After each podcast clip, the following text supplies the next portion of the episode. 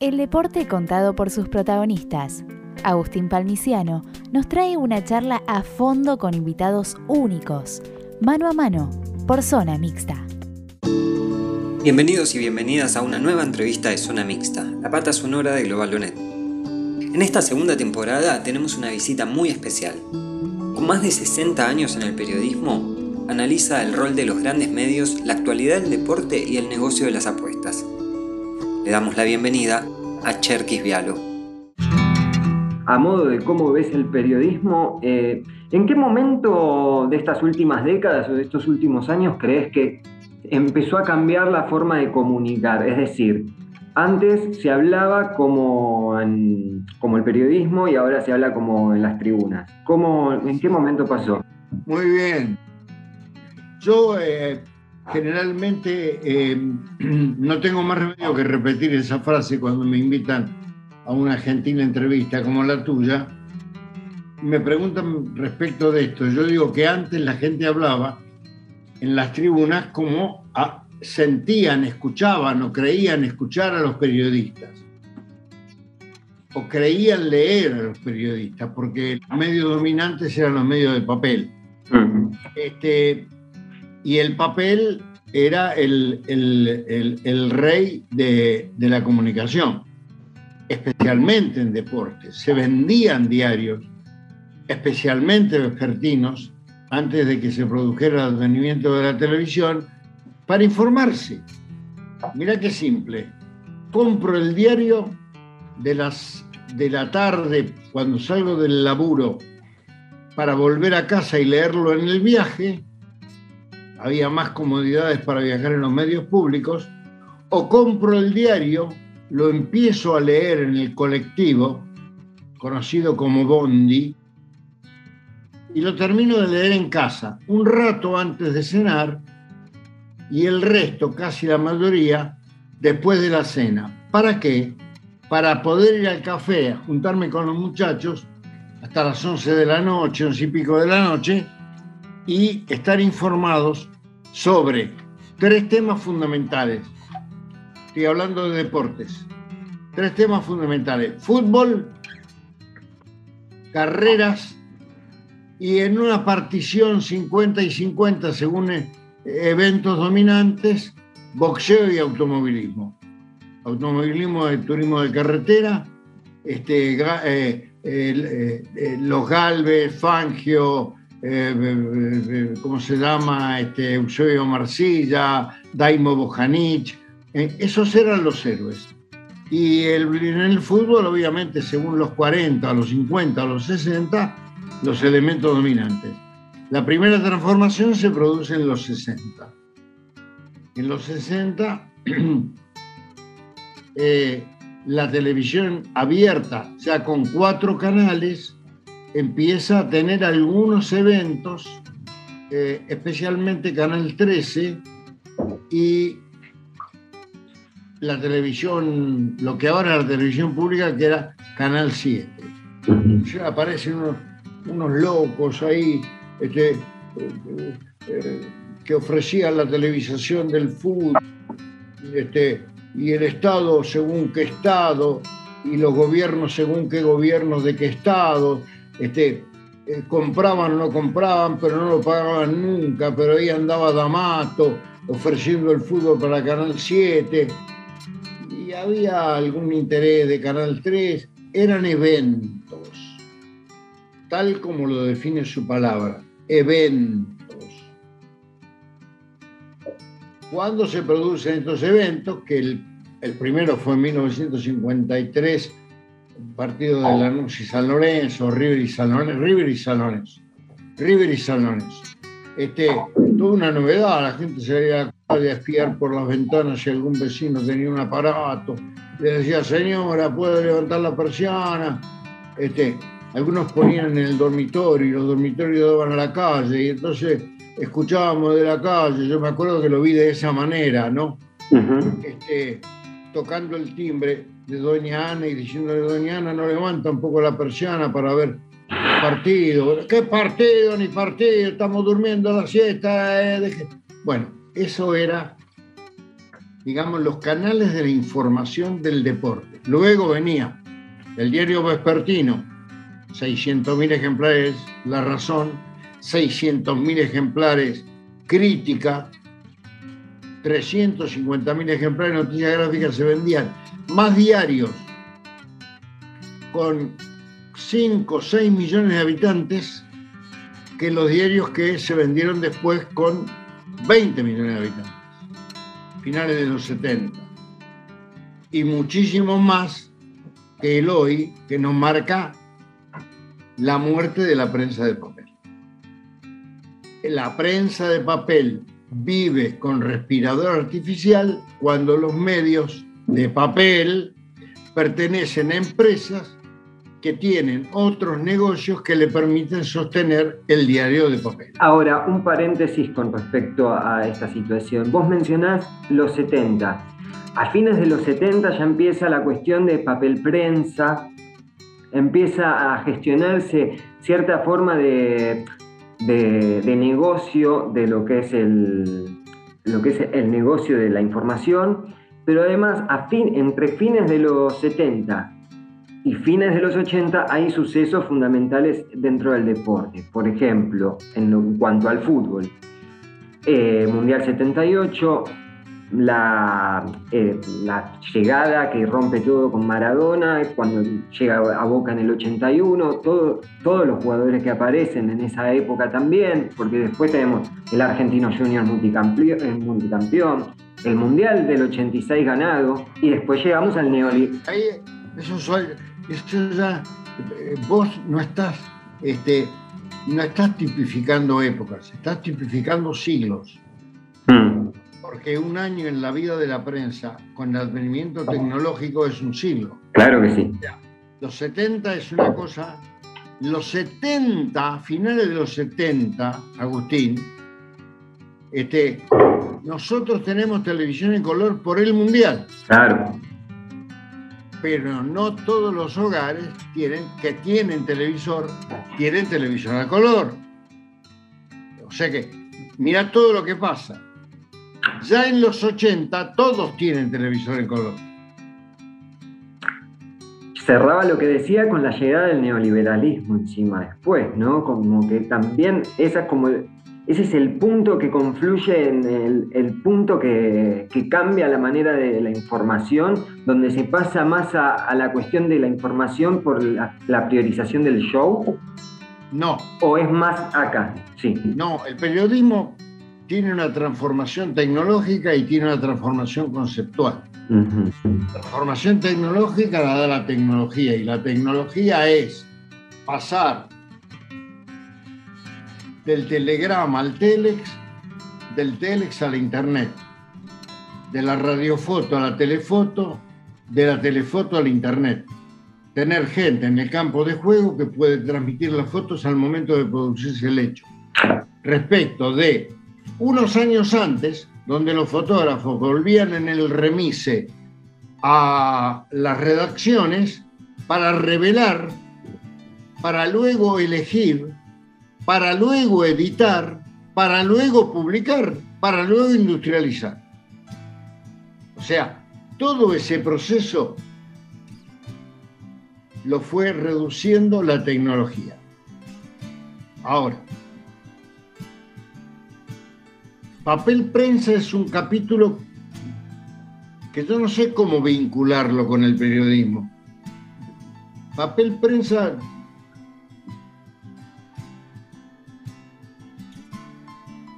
es un episodio trágico en la vida política argentina,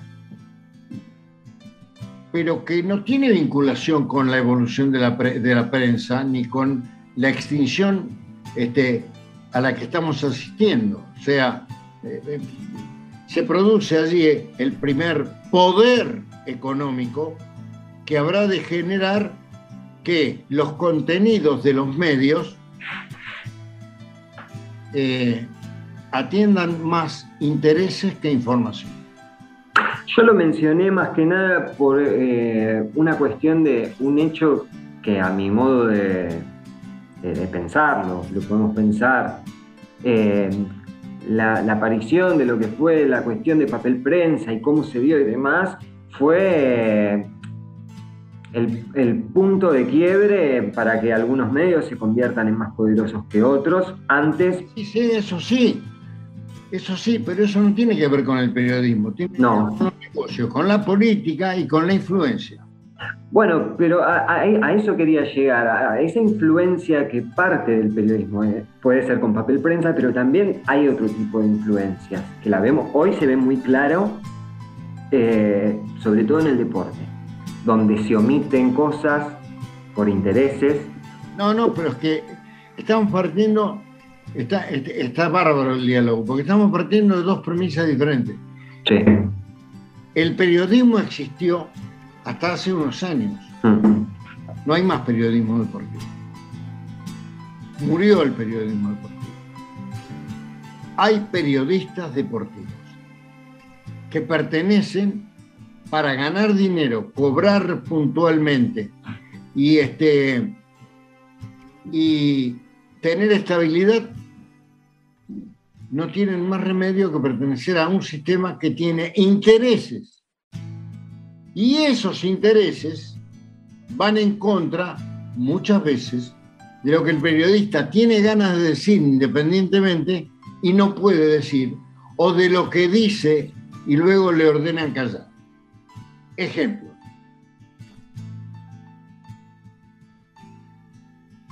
En el fútbol que organiza la AFA, los periodistas que transmiten, que son hoy los paradigmas que eran antes los que escribían, los medios que transmiten son los de mayor influencia en el concepto del, del aficionado. Es decir, esta cosa que parece sutil, etérea, esta cosa de qué bien que juega Palmiciano, no le vi errar un solo pas. Qué bien Palmiciano y qué bien Palmiciano. Y Palmiciano aparece vendido dentro de 10 partidos o cuanto menos aparece aplaudido por la hinchada, porque Palmiciano juega fenómeno. O una jugada discutida que no podemos discutir. O si el partido es malo, es regular. Admisible.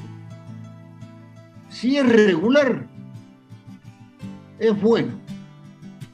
Si es bueno, qué buen partido nos están ofreciendo, de ida y vuelta, qué maravilla. No se mueva, ¿eh? no se mueva, no se mueva.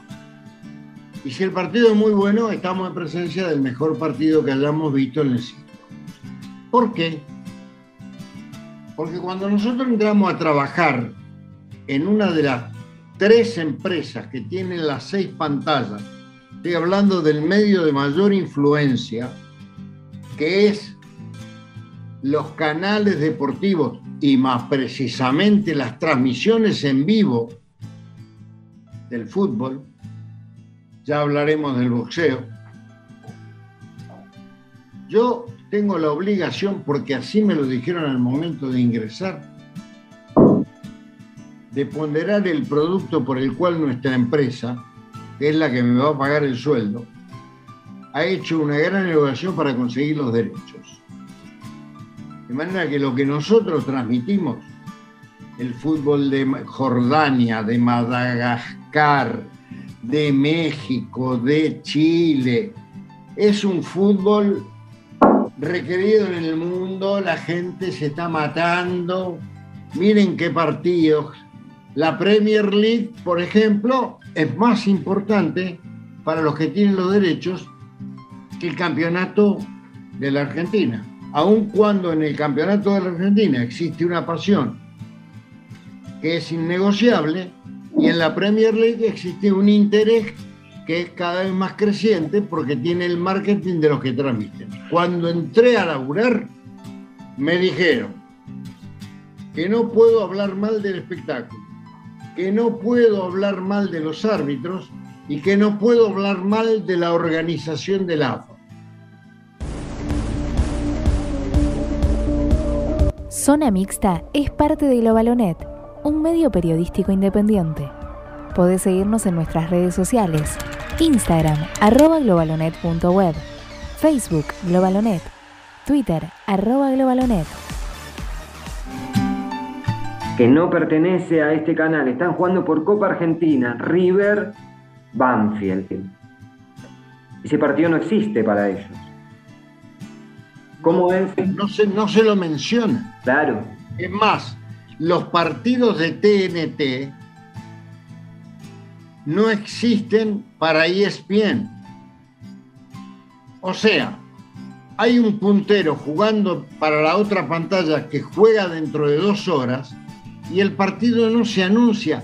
Es decir, se vulnera la principal regla de la prensa. Por eso te digo, el periodismo deportivo como institución no existe. Ahora van a decir, bueno, pues entonces ¿qué? ¿Murieron todos los periodistas? No, los periodistas existen. Lo que no existe es la institución que antes era respetable. ¿Por qué? Tenemos una regla de juego que voy a ejemplificar. Tenemos los derechos de la Conmebol. Y va a jugar River en Medellín. No. En Barranquilla contra un equipo colombiano, Nacional de Medellín. Hay disturbios en las calles hay reclamos del pueblo en las calles. Entonces, en el partido anterior al equipo colombiano, para mí, Nacional de Medellín, pudo haber sido otro equipo, no importa, no interesa, lo llevaron a jugar a Asunción del Paraguay para evitar disturbios. Luego el gobierno colombiano le dice a la Conmebol, hijo, si vos me sacás el fútbol, la localía del fútbol de Colombia, Colombia está debilitada frente a la opinión pública, por lo menos regional. ¿Cómo me va a sacar un partido de fútbol de Copa Libertadores? El partido se juega en Colombia, ok.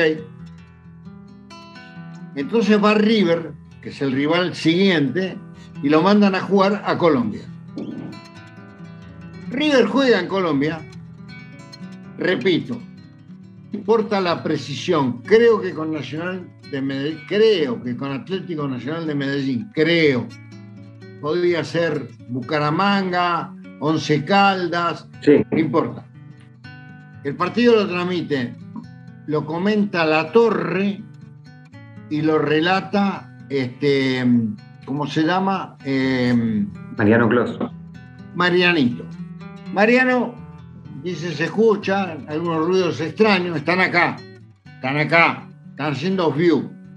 Está bien, eso no, no, no, no, no está mal, es imposible bancar este, la sucesión de eventos mandando gente. Está bien, o mandan uno, que generalmente lo paga el club, va en la delegación, que hace campo de juego, invitado por el club que juega.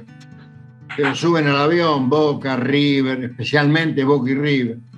Los grandes, para no quedar mal. Algún club de comunidad, por ahí, Colón, cuando jugó, Lanús, cuando jugó Van, bueno, no importa.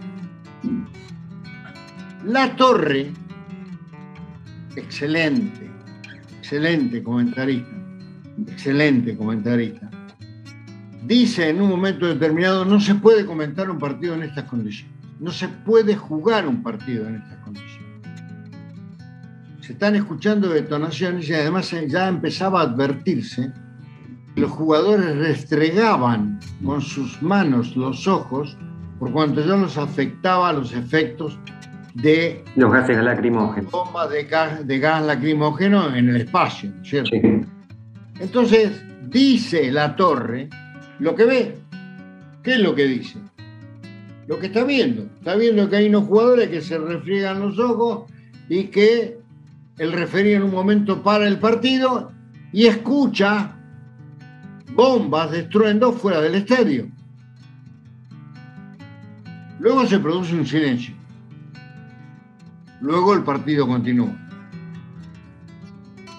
Luego no se habla más.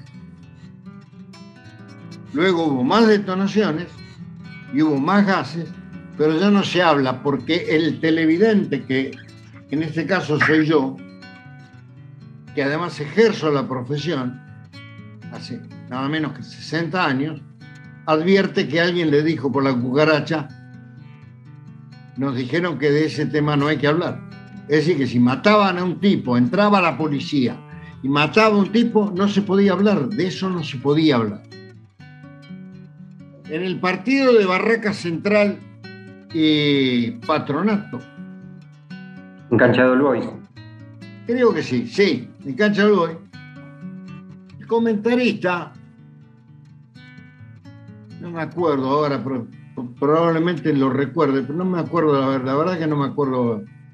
Es muy buen comentarista, muy bueno. La, la verdad que tenemos unos periodistas extraordinarios, unos relatores magníficos, otros que son muy malos. Es decir, no tenemos este, eh, líneas intermedias. A los muy jóvenes los largan muy crudos. Este, son, y, algunos son muy malos, son, son, muy malos, pero la mayoría son muy buenos. Entonces el, el, comentarista, que es muy bueno, ya me voy a acordar el nombre, no lo conozco personalmente, refiere a la jugada. A la del bar. Del bar. Y lo llama Ángel Sánchez, que es el segundo de Berigoy, para decirle de eso no se habla no lo llama el periodista, lo llama el productor. Tiene el teléfono del productor, o tiene el teléfono de un gerente, o tiene el teléfono de Juan Carlos Mandamás. Y no se habla, no se puede hablar. Entonces, el sistema está asociado al que produce el espectáculo. Estamos hablando con Ernesto Charquisvialo, quien fue director del medio periodístico deportivo más destacado de la prensa escrita, El Gráfico. Además, fue director de medios de AFA y vocero presidencial de Julio Humberto Grondona, desde 2009 hasta su muerte en 2014. A eso quería ir, por ejemplo, vemos en la tele lo que ocurre, la forma que se le da, que se lleva a cabo la información, información entre comillas, porque se desinforma mucho, ¿Qué lugar le, dejamos a, por ejemplo, Ezequiel Fernández Murs, Alejandro Wall, eh, Andrés Burgo, que sí hablan de los arbitrajes, que sí hablan de lo que pasa tanto en boxeo, en atletismo, Juegos Olímpicos, fútbol, béisbol, handball, básquet? Eh, ¿Qué lugar le damos? Tenemos que desear muchos años de vida que se han constituido en instituciones que ya son anteriores al sistema pero el sistema no los contrata. Porque, por ejemplo, Ezequiel Fernández Moore, que es un número uno, realizó una miniserie sobre FIFA Gate en la televisión pública. Y premiada en Estados Unidos. Premiada en Estados Unidos. Este, bueno,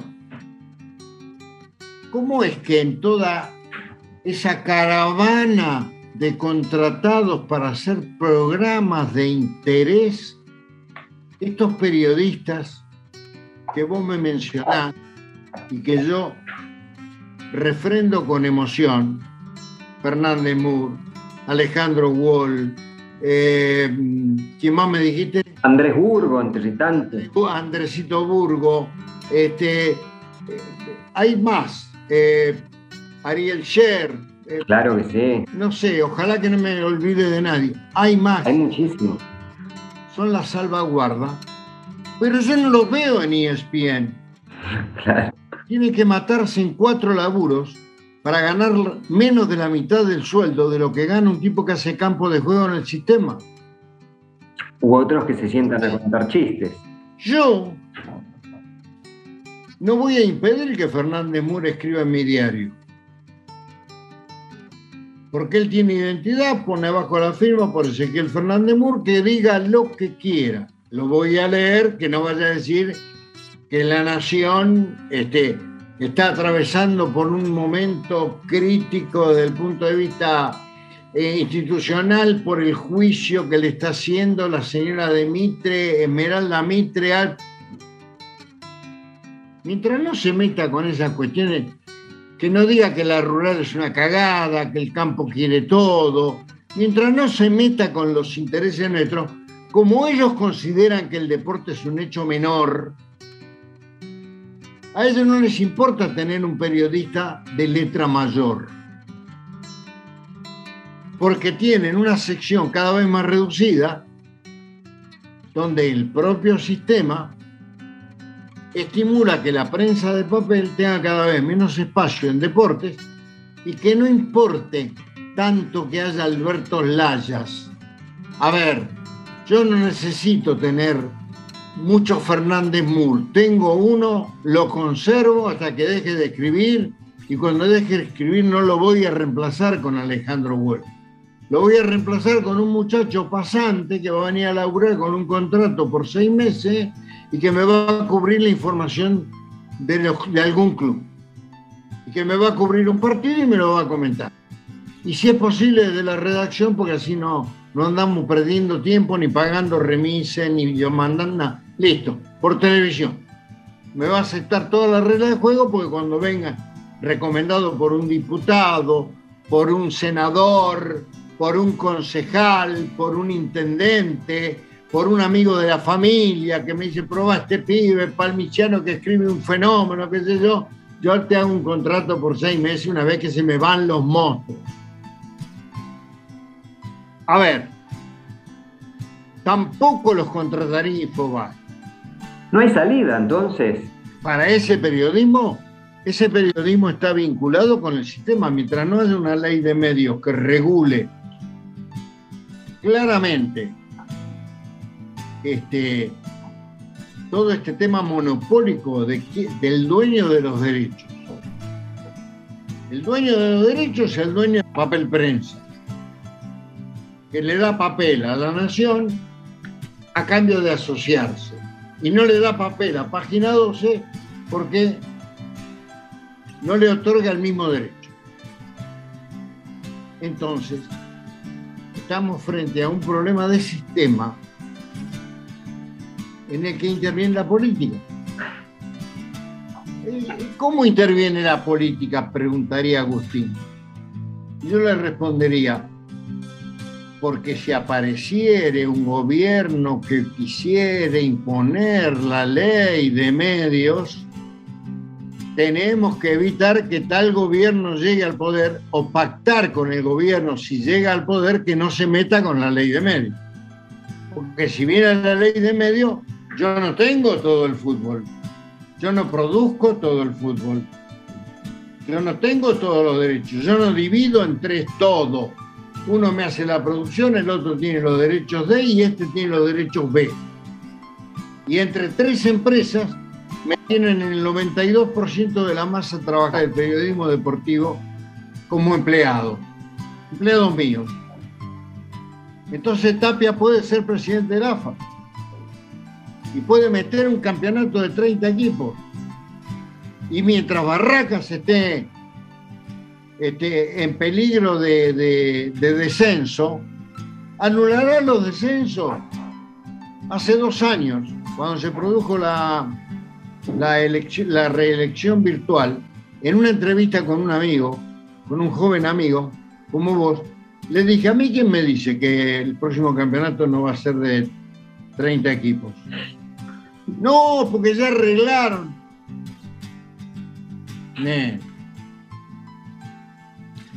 El cachet que paga la televisión para que una institución sea viable en primera división, no lo pagan en Nacional B. En ocho años, después de Grondona para acá, ¿cuántas veces se cambió el formato del campeonato local? Yo quiero que vos entiendas bien esto y te puedo contestar todas las preguntas que me hagan con respecto de mi relación con Grondona. No tengo ningún problema a los 82 años se ve la finitud de la vida, que es un hecho que afortunadamente tus ojos no alcanzan a ver y los míos sí. Entonces, cuando alguien ve la finitud de la vida, asume obligaciones. Y una de las obligaciones que tiene no es solamente dar esta entrevista a los jóvenes periodistas, sobre todo los jóvenes periodistas, sobre todo los que no están en el sino no asistir a esos programas del sistema, porque no me van a dejar decir todo esto, pero hay que dejar un legado.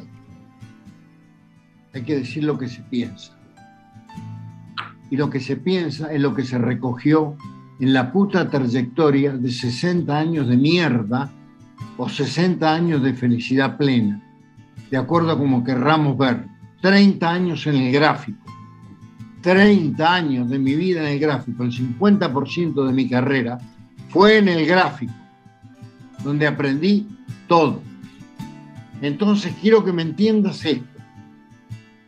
Grondona no fue grande por lo que hizo, fue grande por lo que evitó.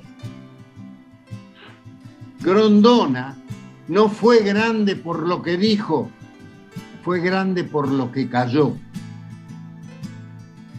Grondona lideraba.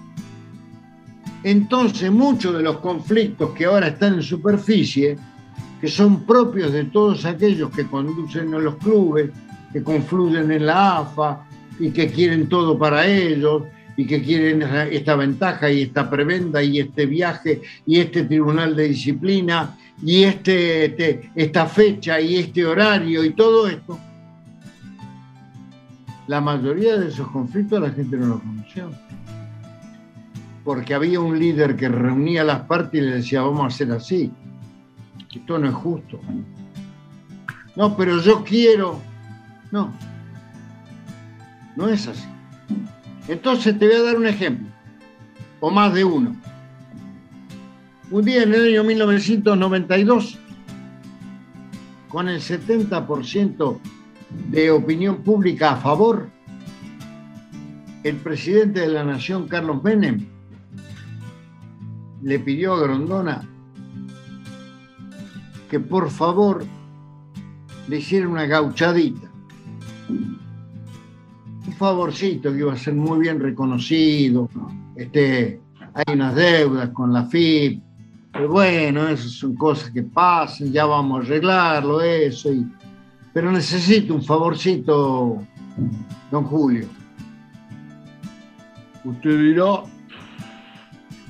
necesito que me cancele los descensos, ¿veo? porque el palito tiene un problema ahí en Tucumán y, y él me ha pedido y yo no le puedo decir que no, porque si San Martín desciende, él va a tener un problema ahí y además el humor de la gente, ¿sabe, don Julio? Y Grondona le dijo, no hay supresión de los descensos. Venga usted a dirigir la AFA y suspéndalo. Intervenga la AFA y suspéndalo. Pero mientras yo sea presidente, no hay supresión de los descensos. ¿Y se fue al descenso? No lo, no lo tome a mal, no, yo solamente quería interceder. Yo lo comprendo y sé su obligación, porque yo tengo las mías. Usted cumple las suyas y yo cumplo las mías. Y San Martín de Tucumán se fue al descenso a pedido del presidente de la República, no de Barraca Central, del presidente de la República, no de Aldo Civi, del presidente de la República, no de Sarmiento de Junín, del presidente de la República, no de Lanús en temor, del presidente de la República. Ese es un líder que sabe cómo manejar su comunidad, porque sabe que si otorga ese favor al poder real, que habría de costarle luego, deja de ser líder. Como ocurrió en el 98 con el intento de privatización del fútbol. Como ocurrió en el... Porque Grondona era rubio, de ojos celestes, y había nacido en Zurich. Pero cuando le dio el fútbol al Estado, pasó a ser corrupto, manipulador, estafador, delincuente, mal padre, mal hermano, este, todo mal. Así llegamos a la parte final de la primera parte de la entrevista a Cherkis. Esperamos que lo hayan disfrutado tanto como nosotros. Pueden seguirnos en nuestras redes sociales y nos encuentran en Instagram como arroba globalonetweb, en Facebook globalonet y también en Twitter como arroba globalonet.